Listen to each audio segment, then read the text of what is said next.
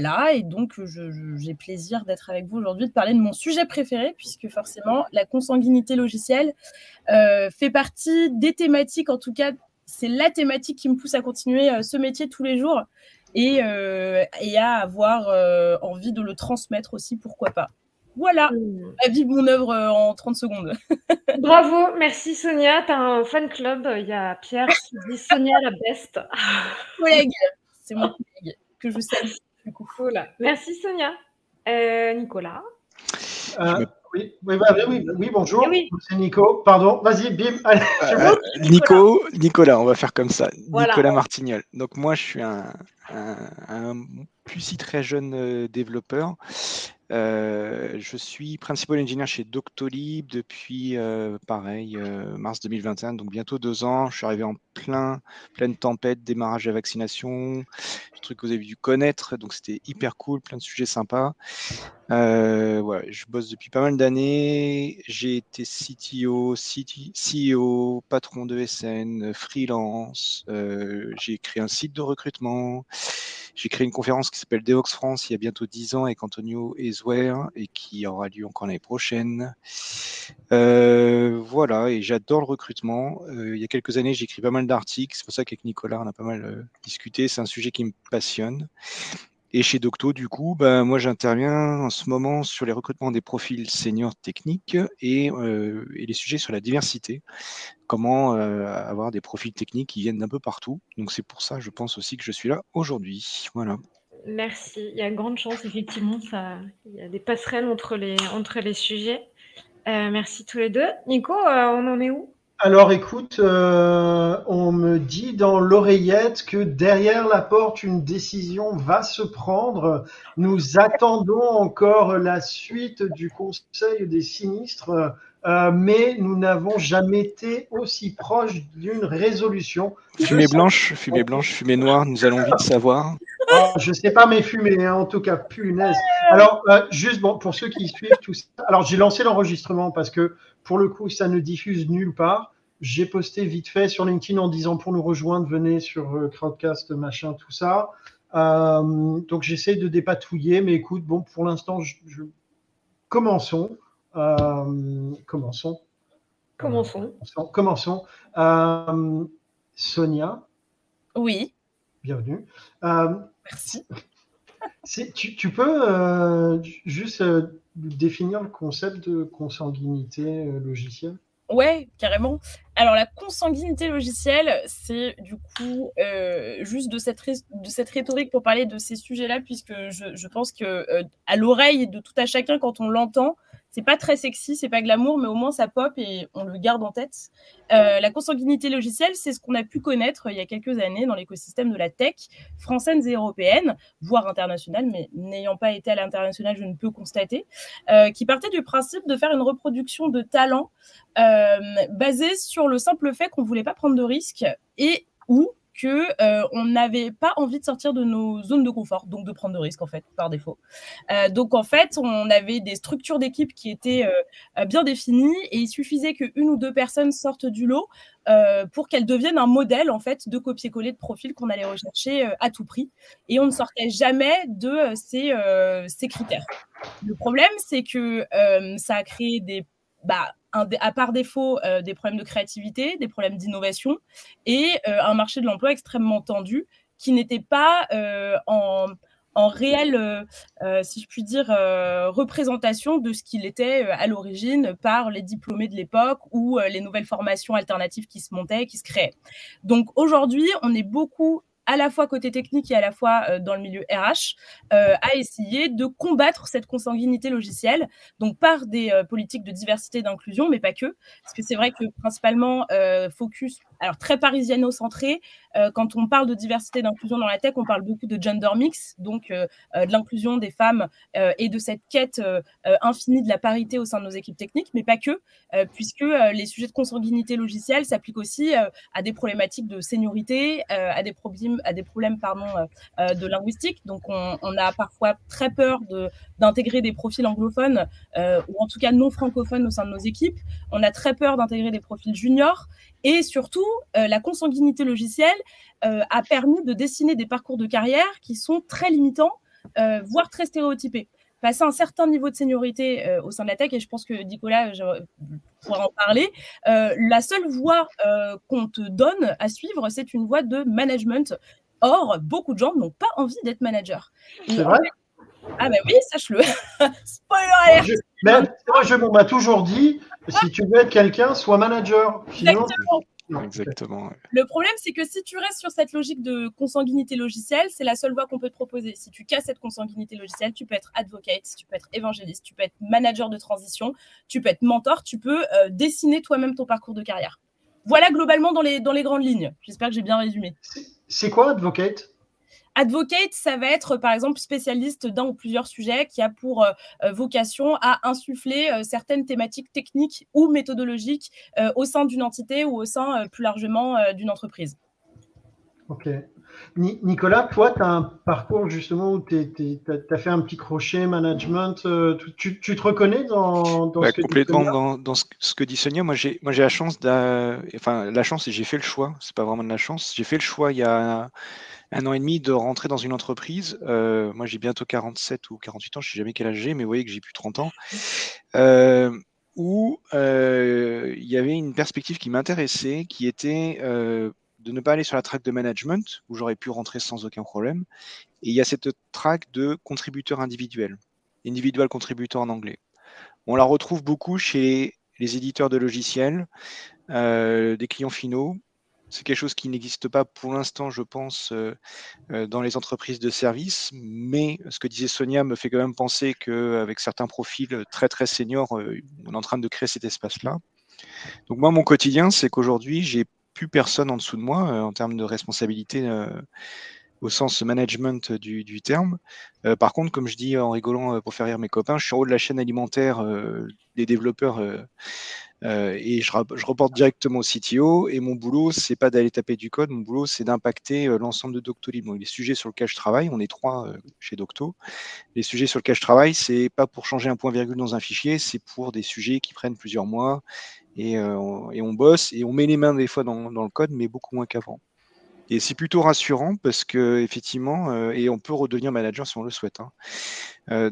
donc déjà, il y a ça qui permet un petit peu d'avoir des profils différents et de sortir un petit peu où euh, bah, ton manager, c'est un ancien euh, développeur qui est en fait un mauvais développeur, donc qui est devenu un manager. Et il y a des très bons managers qui étaient des très mauvais développeurs, et vous savez tous qu'il y a des mauvais managers qui feraient mieux de retourner taper du code au lieu de taper sur les gens. Oh. Je, crois que je, vais écrire, mais je, m'écoute. J'enregistre, on peut faire un transcript après. Voilà, il y a C'était je sais pas d'où ça sort. Euh, à, vous, le micro. Sonia, quelqu'un me demande sur euh, WhatsApp si, tu... si pour toi c'est la même chose. Connecte-toi sur Crowdcast au lieu d'être sur WhatsApp. si c'est la même chose, euh, consanguinité et clonage pour toi. Quand on parle de clonage en recrutement dans les entreprises, est-ce que c'est la même chose pour toi? Je pense que c'est lié, ouais. Je pense que c'est exactement. Je pense que c'est lié. Moi, je pense que j'utilise le terme consanguinité parce que je le trouve vraiment pas beau et que au moins ça capte l'attention. Euh, et quand on arrive en, réunion avec des personnes peu convaincues ou peu au fait de ce type de thématique, quand on arrive avec ce gros concept de consanguinité logicielle, ça, ça, ça, les esprits. Mais on peut parler de clonage totalement. Euh, c'est vraiment, c'est vraiment l'idée. Ok. Hmm. Hmm. Il y a, après, il y a aussi un facteur que j'avais observé. J'avais euh, euh, euh, des, gens qui bossaient avec moi et on les recrutait, on les prenait en alternance, après ils devenaient euh, collaborateurs et on bossait ensemble. Et c'est vrai qu'il y a un facteur après tentant quand on cherche de nouvelles personnes pour recruter, bah, de faire appel directement là où ça a bien marché, donc université, école. Et parce que en plus, quand on fait ça plusieurs années de suite, on va voir les profs, on discute avec les profs, on s'intéresse au cursus, puis on, envoie aussi euh, certains de nos collaborateurs donner des cours. moi, j'ai fait ça avec l'université de Marne-la-Vallée. Et euh, du coup, bah oui, euh, j'avais six ou sept personnes en trois ans qui venaient de l'université de Marne-la-Vallée en informatique, et bah, parce que j'avais trouvé un filon, une source et, et, des gens de qualité, quoi. Donc j'étais un peu consommateur entre guillemets et j'ai enfin on entretient ce système là parce que bah, quand on trouve quelque chose qui marche bien et vu que les sources les sources de, de recrutement sont difficiles à trouver euh, dès qu'on trouve un filon on ne passe pas aux copains on y va quoi Mais est-ce qu'il n'y a pas un peu la même problématique? C'est intéressant ce que tu dis parce que dans les sujets que je voulais aborder, il y avait le sujet de la cooptation. On en parle beaucoup. Je vois beaucoup de, recruteurs qui, euh, qui parlent des sujets de cooptation, d'entreprises qui ont envie de mettre en place des programmes de cooptation, etc. Et est-ce qu'il n'y a pas un peu ce risque aussi d'entretenir cette consanguinité euh, enfin, via la, cooptation? Alors après, il y a plein de moyens de cadrer, mais est-ce que c'est pas un risque aussi d'entretenir justement avec ça? Complètement pour moi complètement. En fait, le, problème, euh, et je ne sais pas si c'est le même cas euh, chez Doctolib, et je serais curieuse de le savoir, euh, c'est que en fait, quand on, on, accède à un plan de recrutement, on pense de manière très macro et pas de manière micro. ce qu'on devrait faire, c'est se pencher sur les besoins de chaque équipe pour pouvoir faire de l'anticipation d'acquisition de talents en fonction des roadmaps et donc pouvoir faire du sur-mesure pour faire du réel profilage de nos besoins. Et donc, on pourrait se dire que dans une charge, par exemple, de trois recrutements pour une équipe, on prendrait une personne en cooptation, une personne qui viendrait d'une chasse, faite par l'équipe, pourquoi pas, et, euh, euh, un profil supplémentaire qui viendrait d'une chasse qui est externe à l'équipe. Et donc qui, euh, qui voilà, serait recruté de manière ultra non biaisée et en impactant euh, ou en impliquant pas euh, telle ou telle personne. Mais le problème, c'est que ça se passe pas comme ça, puisqu'on part du principe qu'on n'a pas le temps de le faire, alors qu'on devrait le faire et qu'on devrait être décloisonné au sein des équipes techniques pour pouvoir justement faire du sur-mesure. Euh, mais pour moi, la cooptation est le gros problème de la consanguinité, parce que forcément, ça rassure, c'est le copain ou la copine de bidule ou machin, donc par conséquent, forcément j'ai bossé avec ou je connais quelqu'un qui a bossé avec, on aura tendance à faire beaucoup plus confiance. Euh, mais aujourd'hui, ce sera des personnes qui ont bossé dans des conditions qui sont extrêmement similaires, avec les mêmes méthodos, avec parfois les mêmes mindsets. Et donc, il y a un risque à prendre justement sur cette non-diversification de euh, l'équipe technique que tu, euh, que tu construis in fine. Mais pour moi, on, doit continuer la cooptation parce que c'est le nerf de la guerre de la tech de toute façon et du recrutement, mais on doit le limiter dans la composition des équipes. Ouais. Ah c'est pas plus simple, c'est pas plus simple d'avoir des ben justement, tu vois, des gens qui, au début, en tout cas, quand tu commences à créer une équipe, d'avoir des gens qui ont les mêmes référentiels, les mêmes critères, les mêmes manières de travailler, etc., pour être plus rapide, plus efficace et délivrer. Je suis l'avocat du diable, hein, je... mais oui. Ça peut être pas mal. Ça fait penser un peu comme un, un projet étudiant. Et euh, disons que le coût de synchronisation et le coût que tout le monde s'aligne sera moins important, euh, parce que tu peux avoir un même background, euh, même formation, et donc tu vas gagner du temps. Et pour une startup, ça s'entend. Euh, ça peut s'entendre effectivement que tu partes à deux ou trois et que tu, tu démarres avec une équipe et ton noyau technique, quand tu regardes, bah, c'est deux ou trois personnes qui viennent de la même source. Donc moi, je dirais que ça pourrait être normal. Par contre, effectivement, dans une boîte qui est lancée ou dans une boîte de service, c'est plus discutable, tu vois. Mais est-ce que les entreprises qui continuent à faire du, de la consanguinité ou du clonage, est-ce qu'elles sont réellement conscientes d'abord qu'elles le font et ensuite est-ce qu'elles ont conscience des risques, enfin du, risque que ça peut être en fait? Parce que euh, finalement, peut-être que, comme disait Nico, enfin si on se fait l'avocat du diable, peut-être aussi que c'est du coup plus facile, c'est ce que tu disais Nicolas, le fait qu'à un moment tu trouves un filon, tu mmh. l'exploites, tu vois pas forcément quelque chose de négatif et si ça, si ça marche, si ça tourne, est-ce qu'à un moment, le fait que ce soit. Enfin, est-ce qu'à un moment, tu te dis pas finalement, c'est peut-être pas si problématique que ça, quoi? Alors, sur le côté recrutement, je pense que c'est pas problématique parce que si tu as des objectifs de recruter, tu vas les remplir. Après, on va, s'en rendre compte, et pas tout de suite, hein, on va s'en rendre compte au fil des mois. Euh, et on va s'en rendre compte au fil des années. Moi, je suis dans une entreprise euh, aujourd'hui où euh, le noyau technique a été créé par deux développeurs talentueux. Il y en a encore un des deux qui est, qui est chez Docto. Et donc les premiers profils techniques qui sont arrivés bah, venaient de la même source, entre guillemets. Mais quelques années plus tard, quand on fait une rétrospective, on se rend compte que le logiciel qu'on a créé a été créé par des humains et ces humains ont donné une structure à ce gros gros logiciel et qu'ensuite quand on ramène des gens de l'extérieur parce que bah, il faut bien que le volume avance les gens arrivent un peu dans, dans un endroit qui est très très personnalisé et c'est là qu'on se rend compte que cette histoire de consanguinité elle peut plus fonctionner. Euh, et puis après, il y a un intérêt euh, stratégique, c'est qu'il faut avoir, il faut faire venir des gens de l'extérieur pour remettre en question. Euh, à titre personnel, moi j'ai été recruté dans les profils seniors, et je crois que j'étais le numéro 2, numéro 3, recruté avec des gens qui ont plus de 40 ans. Docto, c'est une boîte qui est très jeune. le patron de Docto, il a, 36 ou 37 ans, 34 ans, Stan. Jessie, l'un des créateurs, il a 38 ans. Yvan, il a 38 ans. Euh, et donc, c'est difficile d'aller chercher euh, des gens qui ont 45, 50 ans et qui vont peut-être pas forcément être d'accord avec ce que vous avez fait et ce que vous avez fait a réussi.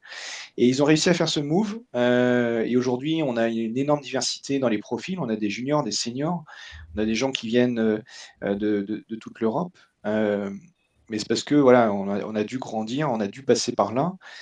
et ça paraît très bizarre de revenir en arrière et d'avoir que par exemple des francophones français euh, plutôt parisiens. Ça, c'est fini, quoi. Après, pour, rajouter un, élément qui est important, c'est que Doctolib comme Scaleway, Scaleway c'est une boîte qui est plus vieille que, Docto, mais euh, notre hyperscale est récent. Du coup, la culture qu'on a voulu insuffler et donc le legacy qu'on a pris aussi de la culture euh, pour essayer de bah, justement rentrer sur le marché en ayant des arguments qui viennent de l'historique de l'entreprise, mais le renouveau qu'on essaye d'insuffler, a créé beaucoup de facilité sur justement ce combat contre la consanguinité logicielle.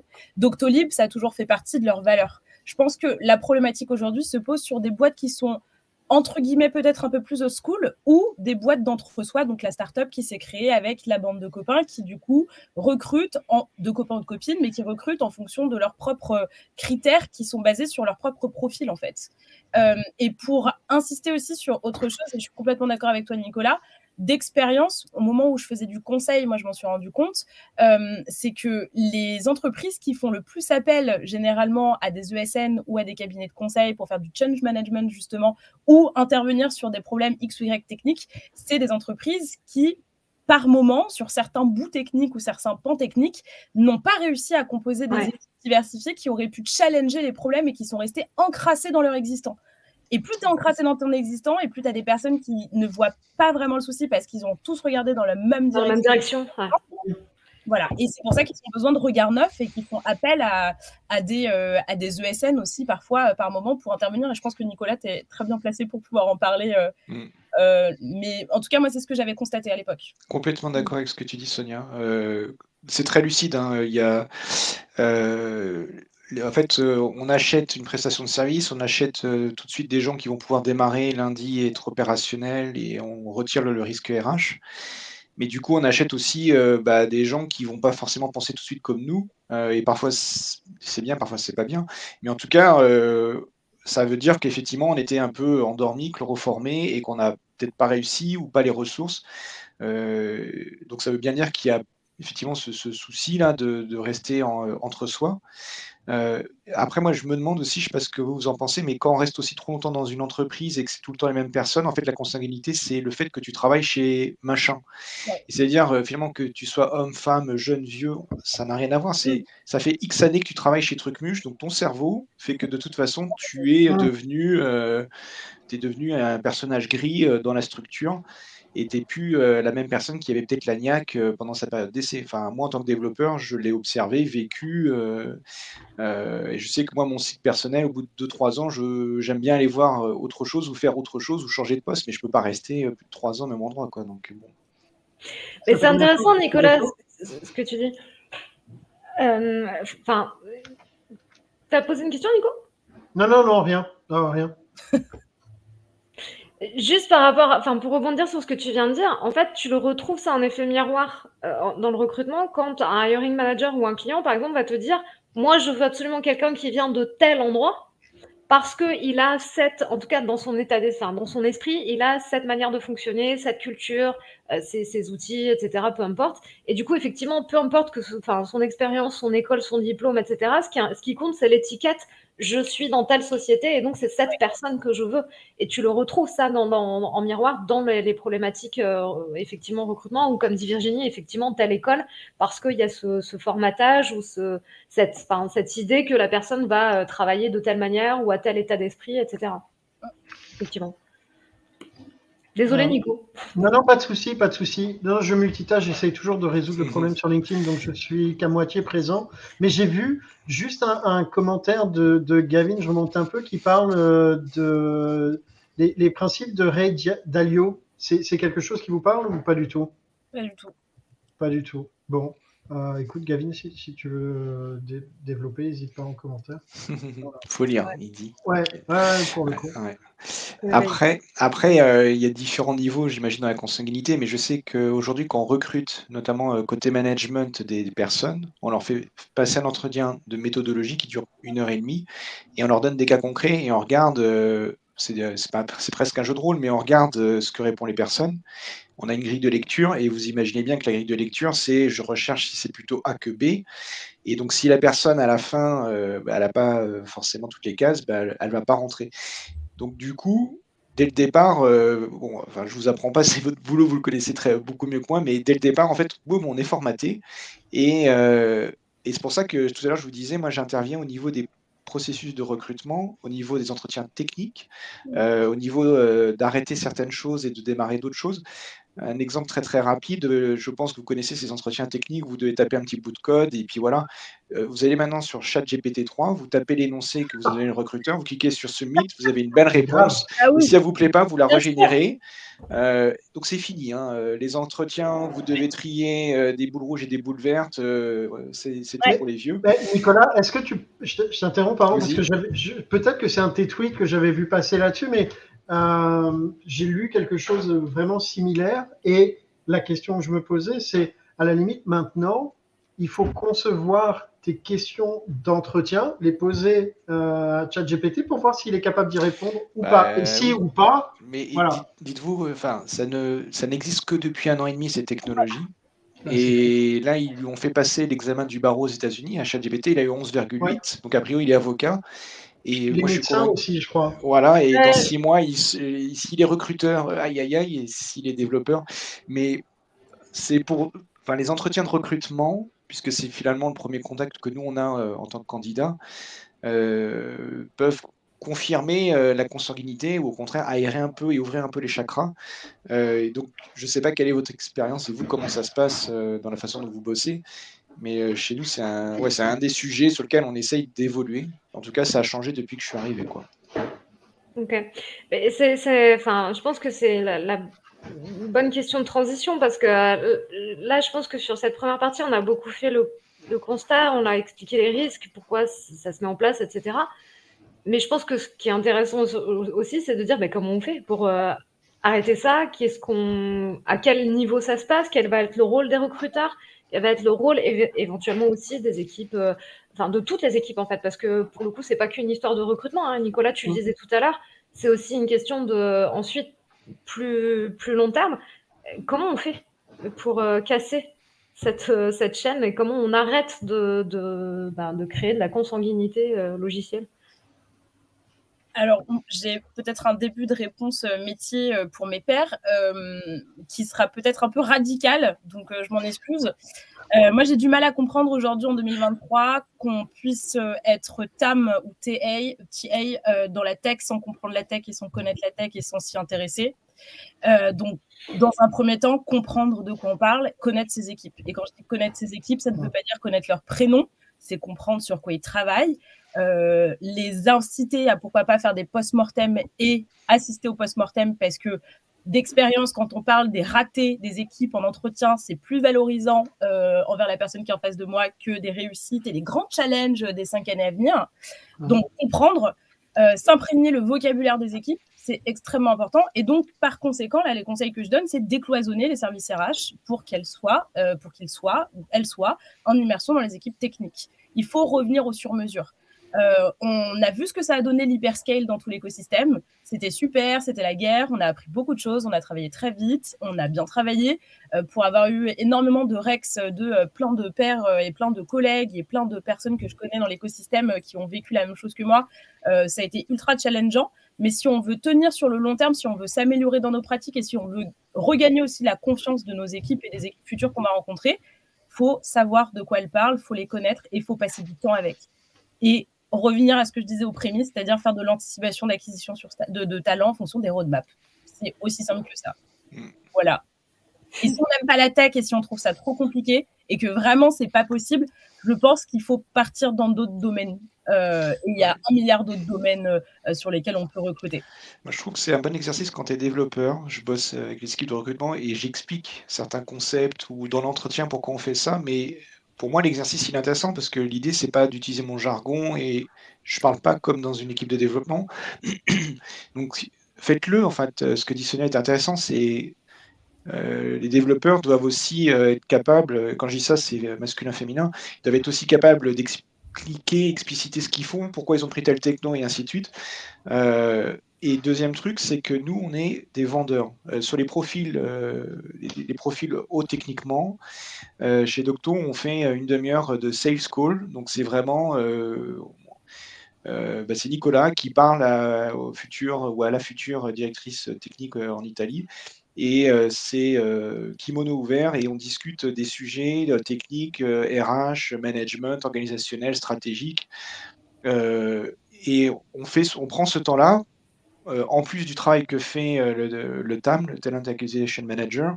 donc là, on est vraiment dans du sales, on est vraiment dans des choses, on essaye d'expliquer ce que fait l'entreprise et ce qu'elle ne fait pas on fait ce travail pour que les gens bah, soient contents, soient séduits.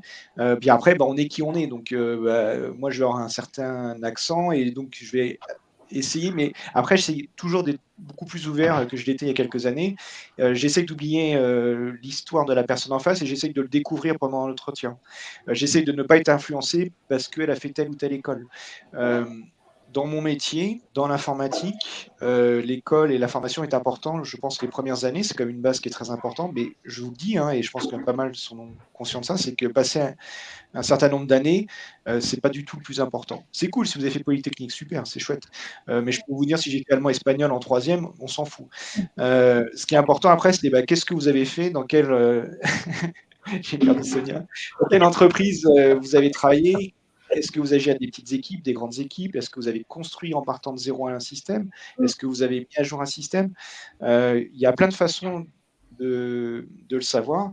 Et, euh, et puis, il ne faut pas s'arrêter à euh, Ah bah mince, il n'a pas la, petite case qu'il aurait fait espagnol en troisième, donc boum, on ne recrute pas. Mais justement, enfin, je suis d'accord avec tout ce que ce qui vient d'être dit, Sonia, forcément sur la, compréhension, la connaissance. Euh, je, je suis pas été trop agressive dans mon discours, c'est pas le but. Hein. Non, non, je, suis assez radicale aussi, et je suis assez d'accord. Enregistré, Nicolas, il arrive pas. Vas-y, vas-y. pour le coup, j'ai enregistré. Il y a des traces. Il y a des traces, ce n'est pas moi. Mais enfin, ce que je vois aujourd'hui, c'est qu'on a aussi un écosystème où il y a énormément de recruteurs qui, qui, euh, qui pour beaucoup hein, sont débutants quand ils arrivent euh, dans la tech, soit en startup, en ESN, peu importe, et qui ont justement du mal aussi à challenger, à se positionner. Et puis on va leur dire, bah, en fait, ce qu'il faut, c'est recruter telle personne avec telle école, tel diplôme. Et en fait, si tu me proposes quelqu'un d'autre, de toute façon, je ne le recevrai pas. Comment on fait? Confronter les idées. On change de boîte, Hélène. On change de boîte et de clients. Non, c'est que... Nicolas, je l'ai fait. Moi, je pense que concrètement, il faut aller taper à la porte. Il y a un moment où, en fait, aujourd'hui, on sait que, et d'autant plus quand on commence dans ce métier, moi, le nombre de fois où j'ai essayé de proposer des idées euh, par le passé, on me regardait en me disant oui, oui, c'est bien, et limite, on me tapotait sur le haut du crâne.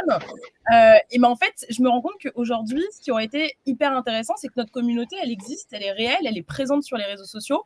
Euh, tout le monde te répondra si, tu toques à la porte de n'importe qui. concrètement, moi, ça m'arrive très souvent de faire des points entre les engineering managers de ma boîte et les engineering managers d'autres boîtes pour essayer, avec les recruteurs qui sont en face et qui sont mes pères métiers, euh, essayer de convaincre de manière un petit peu détournée euh, bah, les personnes de son entreprise ou de la mienne. Tout simplement parce que au bout d'un moment, c'est honnête et c'est enfin c'est très honnête ce que je vais dire et c'est sans jugement aucun et je pense que c'est humain aussi. Euh, les personnes techniques vont avoir tendance à faire très confiance à des personnes techniques qui euh, ont peut-être un peu le même background ou qui travaillent dans des contextes qui sont similaires. Nous, on va arriver en posture conseil, en parlant, euh, euh, voilà, consanguinité logicielle, on, met les mains comme ça, on parle de diversité, inclusion. tu, vois, je me mets comme ça en... Non, mais vraiment, tu vois, tu fais des pirouettes, des claquettes, tu pourras faire tout ce que tu veux. Hmm. Mais bien, on confronte des personnes qui ont une réalité commune, qui, par exemple, managent une équipe ou euh, qui sont euh, dans des équipes techniques, qui travaillent sur des mêmes technos, qui ont peut-être un peu euh, le même background ou les mêmes appétences. Et en fait, c'est comme ça que tu arrives à convaincre, c'est en discutant.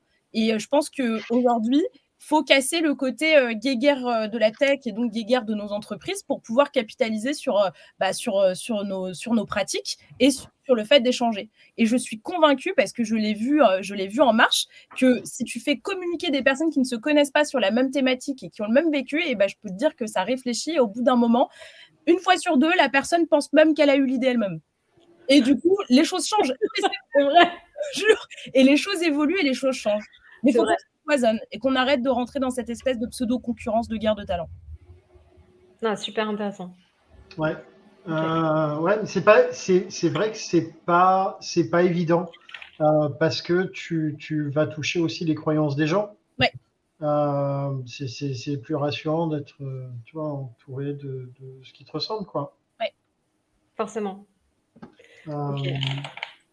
Euh, Nicolas, tout, enfin, tout à l'heure, juste avant qu'on démarre le live, quand on était en train de faire un petit point, tu nous disais que chez Docto, il y avait pas mal de gens qui venaient de, reconversion. Euh, pas forcément justement du top, euh, top 5 des écoles d'ingé, etc. Tu as vu Sonia, moi aussi je fais des grands gestes avec la main? C'est pas comme ça, c'est plus comme ça. Mais euh, enfin, tu, peux peut-être nous en dire un peu plus sur ça. Je trouve ça super intéressant parce que moi, je rencontre beaucoup d'entreprises, de, recruteurs en formation qui me disent qu'ils aimeraient bien pouvoir intégrer des gens qui viennent de reconversion, qui viennent d'écoles qui ne sont pas forcément les grandes écoles euh, dont, dont beaucoup d'entreprises rêvent. Est-ce que tu peux nous en dire un peu plus sur ça? Ouais, j'ai deux expériences à, raconter. Euh, je commence par Docto. Euh, donc chez Docto, effectivement, euh, on a pas mal de personnes qui viennent de, de, formation de reconversion, trois mois, six mois, comme l'AFPA ou comme le wagon. et on a des profils qui sont excellents, ils sont très très loin, donc on se rend compte qu'en fait, bon bah finalement, la différence au départ euh, s'est estompée. Et là où on voit quand même une, enfin moi où je, vois une différence quand je discute, euh, euh, je pense à Adrien quand je parle, un, de mes collègues chez Adrien A, qui se reconnaîtra chez Docto, qui est un gars qui était architecte, designer de meubles en bois, passionné de menuiserie et qui faisait de l'informatique pour faire son métier et qui a trouvé ça marrant de taper du code et qui s'est reconverti et aujourd'hui qui est un, senior, staff, euh, senior software engineer talentueux, brillant, et avec qui euh, j'aime bien bosser parce que il a son passif, son expérience, son background euh, qui est intéressant pour son quotidien et il est très très pointu sur son métier. Par contre, il le reconnaît lui-même, c'est que parfois on a des discussions, on va parler de réseau, on va parler de base de données ou des sujets légèrement qui sortent de sa zone de confort. Et là, il le dit lui-même, c'est je connais plus rien. Il c'est là où vous faites la différence, c'est que ben, vous avez des formations généralistes euh, où l'expérience vous a donné cette formation. Donc c'est là qu'on voit bien la différence entre des gens issus de la reconversion et des gens qui ont fait des études d'informatique. Elle se situe là. Mais c'est des choses qui se comblent. Hein. Je, le constate, mais je ne dis pas c'est bien ou pas bien. Je dis factuellement, il faut, il faut se rendre compte qu'en trois mois, on n'apprend pas ce qu'on apprend en trois années d'école d'ingé. Mais globalement, après, euh, par contre, on a son expérience personnelle. La deuxième expérience que j'ai eue, c'était euh, donc il y, a, plus de deux ans, euh, quand je bossais pour, euh, pour l'UNATEC. donc, petite ESN, 30 personnes à l'est de Paris, à côté de Marne-la-Vallée. Et une partie bah, donc, de mes collaborateurs venait de l'université de Marne-la-Vallée, et l'autre partie, eh ben, c'était des gens qui habitaient à côté. Et du coup, j'ai recruté trois personnes en un an et demi Laurie, ancienne directrice marketing de Sea Life euh, à Val d'Europe et qui est devenue développeur Scala et aujourd'hui qui s'est reconverti en plus dans un profil de product owner, donc un profil assez hallucinant. Euh, Luc, qui était un ancien steward de Ryanair, donc qui parlait français, anglais, espagnol, tout ce que vous voulez, très bon développeur Java. Et, et, puis Mathieu, j'ai oublié le, nom du, troisième, je ne sais plus ce qu'il avait fait avant. Ah oui, il était journaliste, journaliste dans le monde automobile. Et bien, ces trois personnes, quand on bossait avec eux et quand on bossait avec les clients, euh, ils apportaient une seniorité et un regard différent.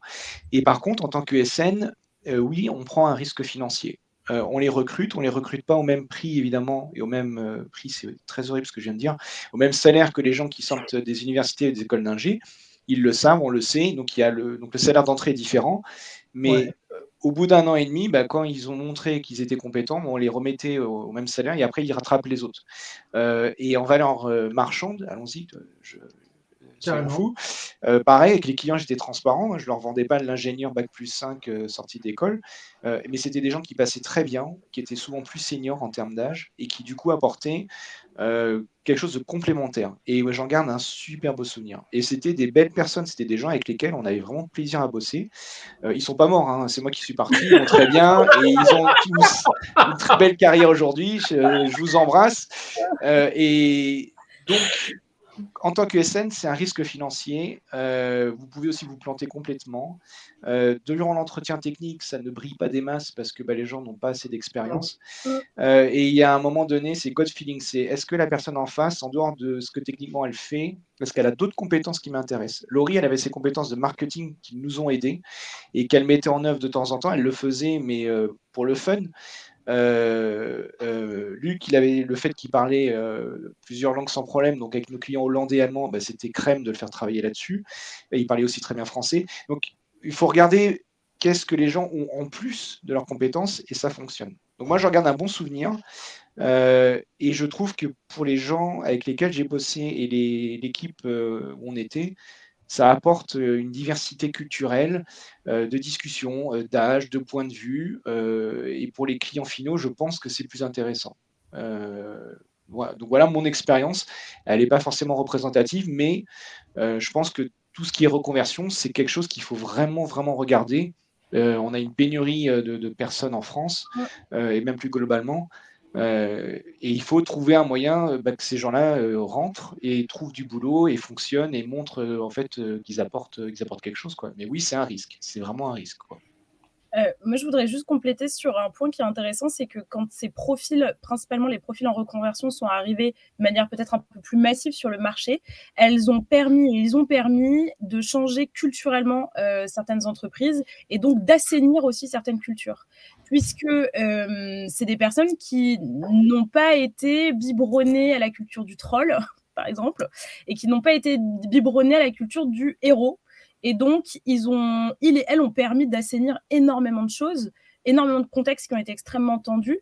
Parce que, un, comme tu le disais, Nicolas, c'est des personnes qui arrivent à très bien vulgariser les choses, qui arrivent à communiquer de manière très transversale euh, et qui sont aussi extrêmement humbles parce que démarche d'apprentissage continue.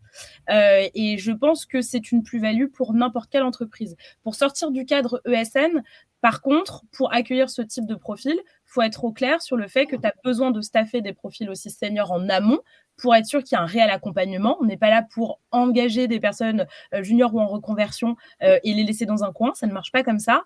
Et capitaliser sur un enseignement et un temps de formation interne en entreprise qui soit délivré à la fois parce que, par des personnes en interne, mais aussi par des personnes en externe pour que tu aies euh, le moins de, le plus de neutralité dans ce que tu vas essayer de dispenser comme formation complémentaire. J'aime, ouais, je suis complètement d'accord avec ce que tu dis. Euh, et euh, c'est super important euh, de ne pas se louper sur le démarrage. ça veut dire que ces personnes arrivent et pendant. elles arrivent. Enfin, moi, mon expérience, c'est que je les recrutais sur profil, j'attendais pas d'avoir de, mission. Et donc, pendant un mois, deux mois ou trois mois, formation, développement et montée tranquille en compétences et parce qu'il faut prendre le temps que les gens aussi euh, voilà, se rendent compte euh, ce, que c'est que ça, enfin, qu'est-ce que ça va être et qu'ils soient compétents. Euh, donc ça, super important, Sonia, merci de l'avoir rajouté. Je pense que sans ça, on recrute du volume, mais on fait rien. Je vais me permettre de partager un chiffre qui m'avait marqué là, il y a quelques semaines en discutant avec mes copains euh, recruteurs chez Docto.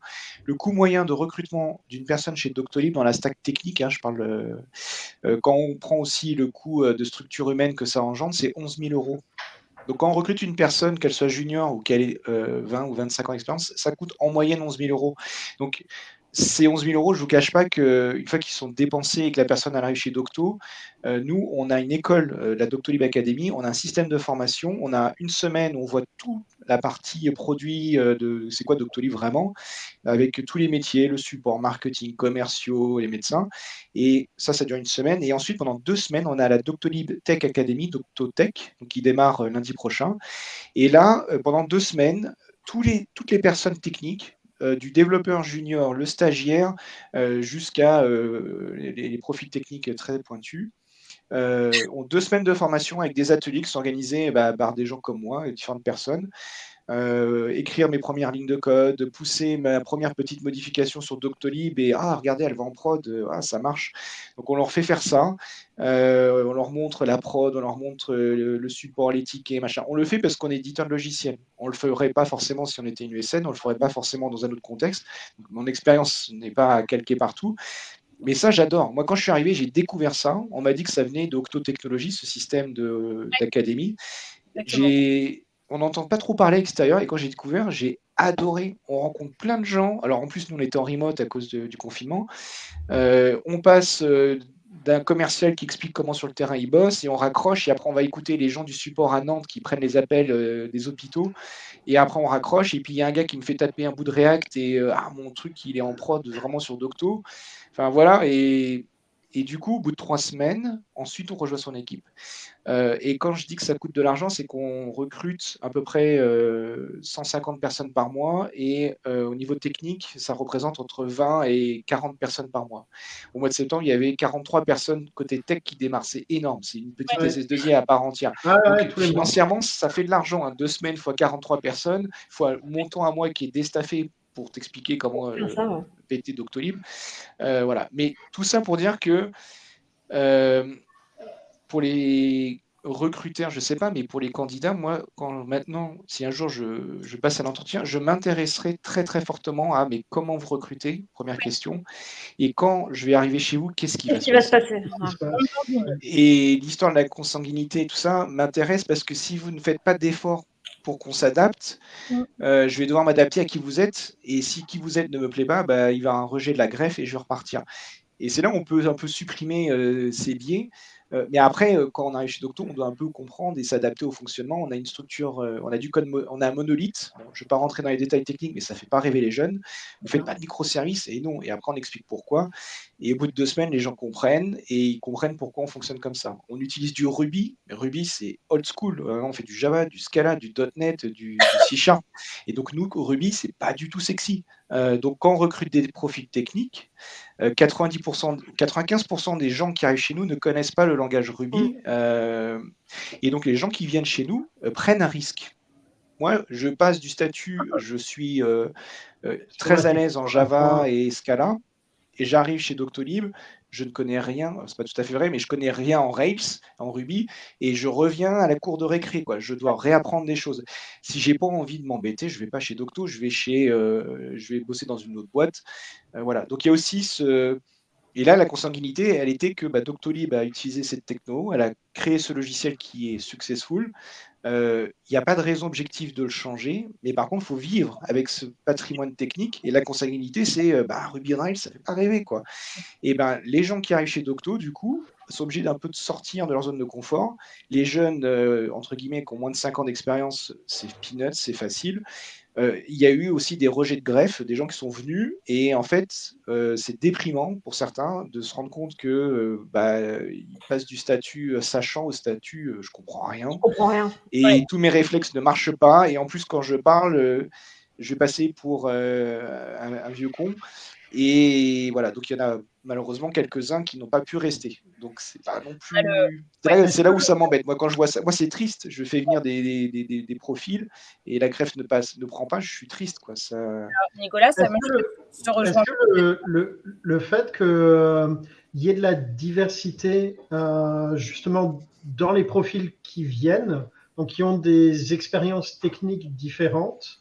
Euh, te permet de ne pas tomber dans les, tu sais, les, les, les, biais d'analyse que tu as. Si tu as, par exemple, que euh, une stack Java avec que des devs Java, ton test technique, il y aura une lecture sur laquelle tout le monde s'accordera pour dire que le meilleur algo, c'est ça, la meilleure conception, la meilleure modélisation c'est celle-là, etc. Enfin, voilà. Euh, des définitions sur lesquelles tout le monde va s'accorder. Si quelqu'un arrive avec un autre parcours, propose autre chose, euh, bah, c'est ce qu'on est en train de faire. On est là, on arrive, euh, on est ressorti. Je ne voudrais pas qu'on parle trop de Docto, mais alors vraiment deux minutes. on sort de la vaccination. On sort de la vaccination. On sort de, deux ans et demi euh, très très rock'n'roll. on est passé quand on passe aux 20 h c'était rigolo, mais quand le 12 juillet Macron décide que tout le monde a passé au pass vaccinal, ce soir-là, moi j'étais d'astreinte, je peux vous assurer que c'était c'était la fête. Quoi. On, a, on a vu des lumières partout et on se rend compte en même temps de la qualité de ce qu'ils font, mais qui est très très spécifique. Et du coup, ce que tu dis, Nicolas, est important, c'est que bah, y a eu pas mal de personnes qui sont arrivées et puis, bah, les gens essayent de changer. Et l'exercice en ce moment, c'est justement qu'on doit changer. On a un coût euh, et on a euh, des enjeux euh, qui font qu'aujourd'hui, on doit évoluer, on le sait.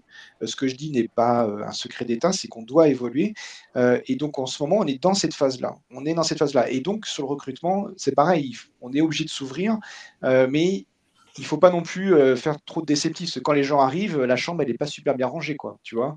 Donc, il euh, faut d'abord euh, aussi trouver des gens qui sont capables bah, de vivre avec l'existant, le changer, sans tout casser. Doctolib, c'est un succès. C'est pas quelque chose qui ne marche pas, c'est quelque chose qui marche. Donc, c'est quand quelque chose marche, on ne peut pas le mettre une bâche et tout péter, en fait.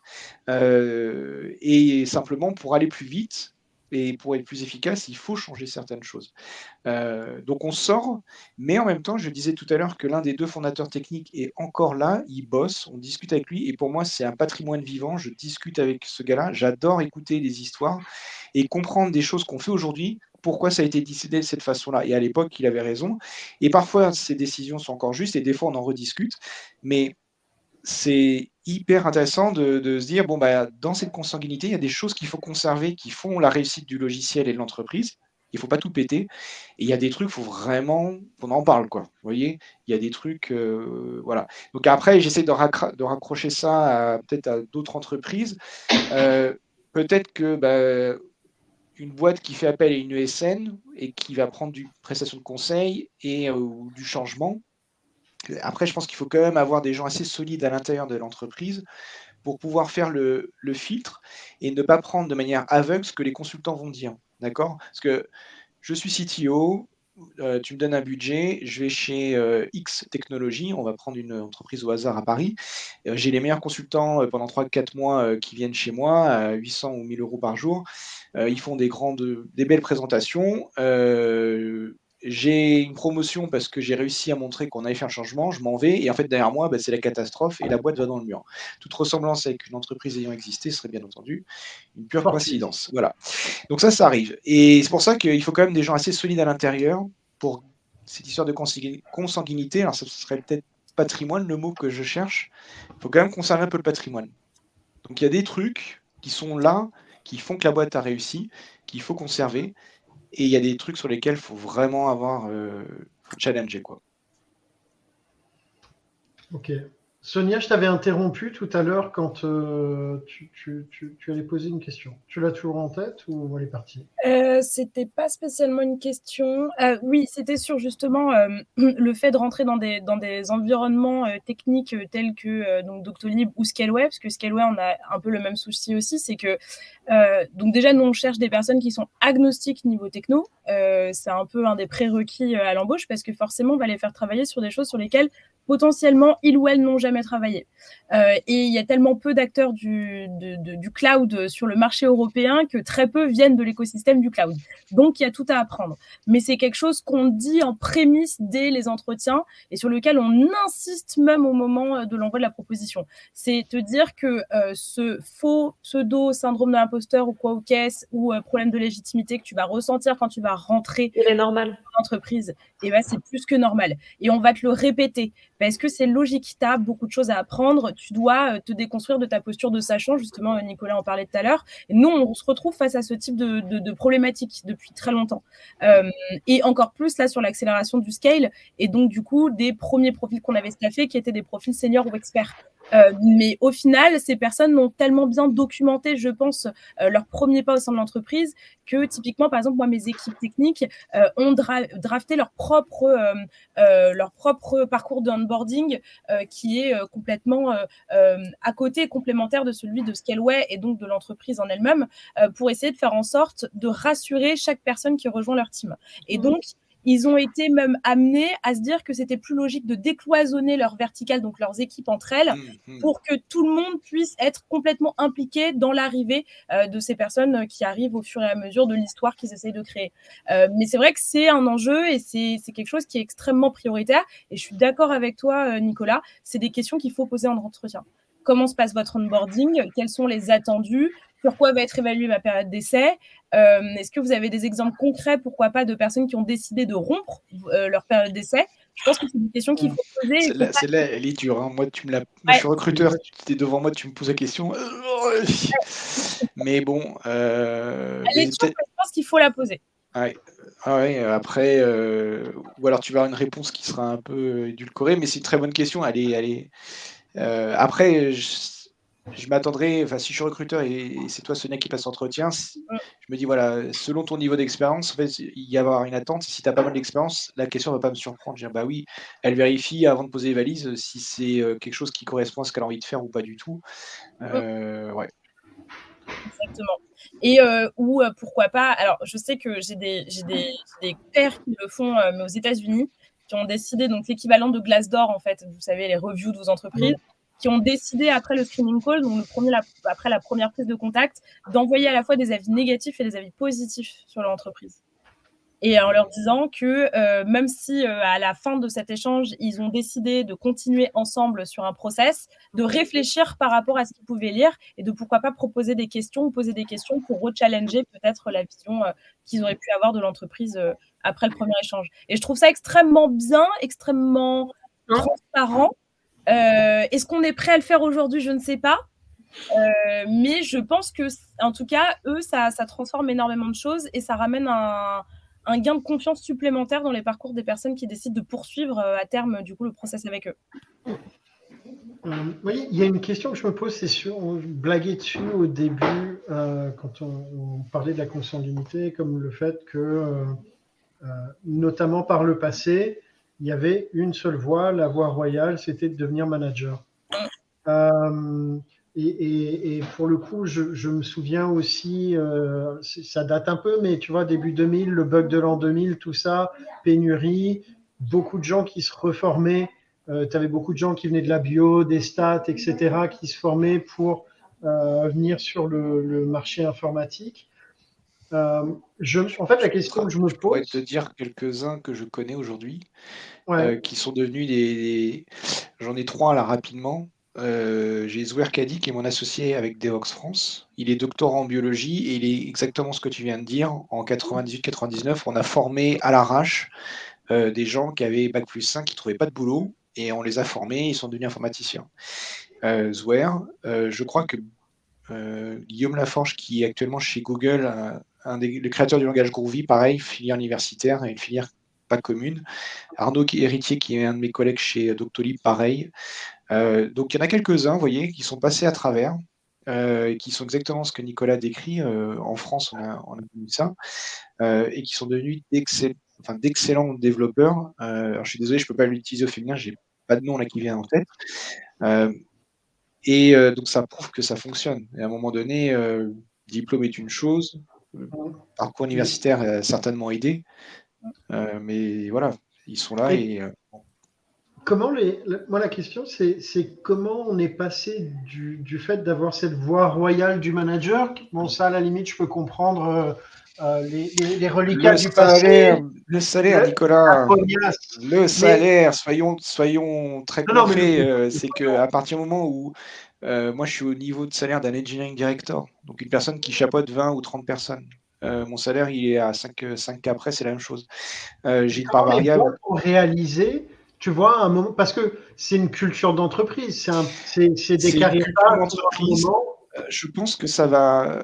Je pense qu'en France, il n'y en a pas encore beaucoup, mais on va y arriver tranquillement. Euh, Jean, Aircall, Alan, euh, Doctolib, euh, voilà trois qui, ont switché et qui ont fait ça. Ils le font aussi parce que nous, on est une entreprise européenne. On est 3000 chez Docto. On ne paraît pas comme ça. On fait pas juste un agenda de prise de rendez-vous. Hein. On est 3000 personnes, dont 500 à la tech. et on a à peu près 400 personnes qui sont en Allemagne et majoritairement des gens techniques. Et en Allemagne, la langue de travail, c'est l'anglais. En France, on a beaucoup, beaucoup de Français, très, très rarement des expatriés, mais qui parlent français en Allemagne et en Italie, euh, on a tout de suite des gens qui sont anglophones et qui sont des gens qui viennent de toute l'Europe. Euh, mes collègues allemands, allemands, allemands, j'en ai pas beaucoup. J'ai des collègues qui, viennent de, partout, qui sont euh, en Allemagne, parce que là-bas, l'anglais est une langue pratique. En France, chez Docto, il n'y a pas de souci, on parle bien anglais, mais dès qu'on ouvre la porte et qu'on va acheter une baguette ou son sandwich le midi, c'est un peu plus compliqué. Donc ça, c'est voilà. L'anglais, c'est avec Sonia, on en, avait parlé notamment, mais surtout en France, Yes, the, sun is uh, shining. Uh, I am very well, thank you. Les jeunes générations sont comme vachement meilleures que nous, Nicolas. non, mais je sais, je fais exprès.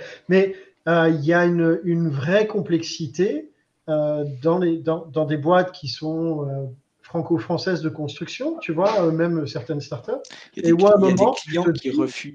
Après, il, faut, il faut des gens qui parlent anglais. Et le problème, c'est qu'à un moment, il faut modifier la langue de travail, adapter les docs, etc. Et ça, c'est des switches complexes à faire pour certaines boîtes. C'est pas des pivots évidents. Hein. Je suis d'accord avec toi, mais je pense qu'il faut aussi baisser ces critères. Nous, tu vois, on est, comme vous, on est comme Doctolib. Euh, c'est une boîte, encore une fois, on est une boîte française historiquement, mais on a une forte identité européenne.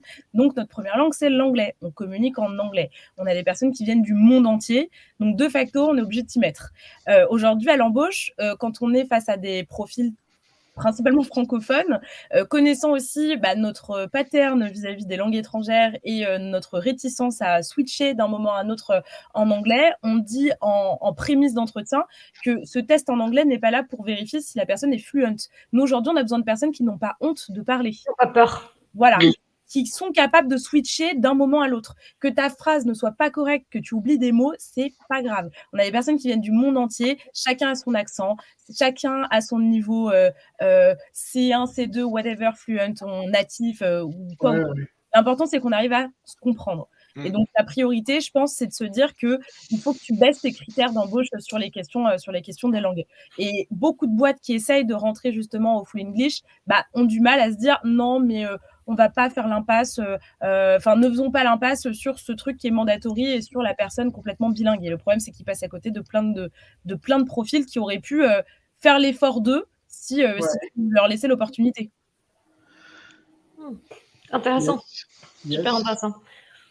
on, vient de, déborder de notre, petit, notre petite heure, mais ça passe quand même très vite surtout quand on multitâche et qu'on essaie de résoudre des problèmes techniques. Euh, merci pour votre bienveillance. Euh, alors, il y a le, ça c'est un truc qui change pas par contre avec le, début d'année. Euh, vous êtes tous les deux déjà venus, donc vous connaissez, ça ne vous surprend pas, donc je vais en choisir un au hasard pour laisser son famous last word, euh, une pensée, une citation de circonstance. Euh, Nicolas lève les doigts. Les non, non, je lève les doigts parce que Céline est au-dessus de moi dans mon écran. la dame, la dame au-dessus, là, pas moi. Toi, t'es à côté.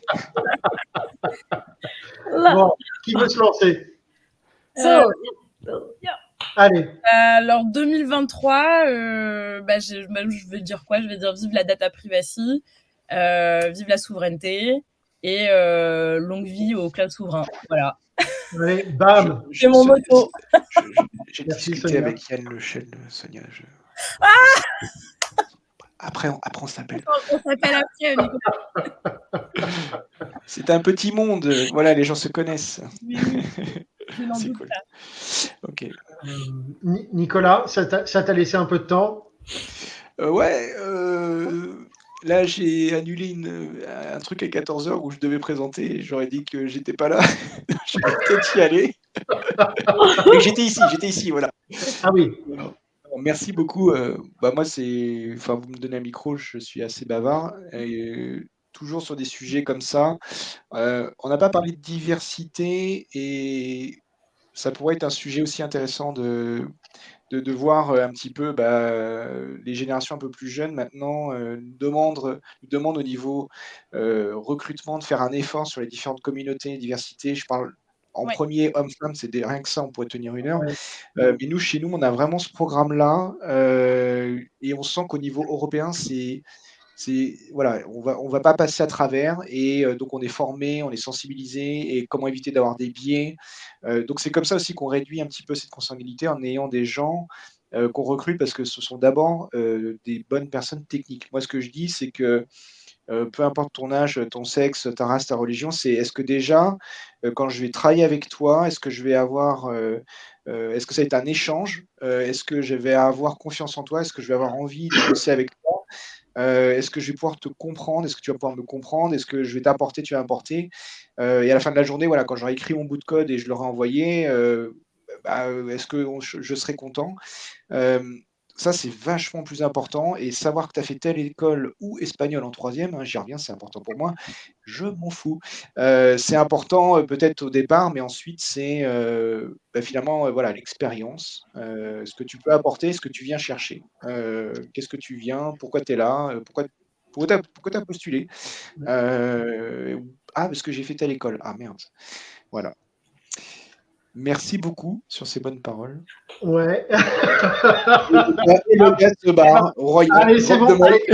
Ah, je, moi, je trouve que le sujet que tu es en train de lancer est extrêmement intéressant et avec grand plaisir pour parler justement des attendus de cette nouvelle génération. C'est dans les bonus sur le DVD, ils ne l'auront pas là tout de suite. Ah, écoute, on, fera un, on fera un bis et cette fois, on essaiera de diffuser euh, ailleurs. en enregistrant. De streamer un petit peu plus.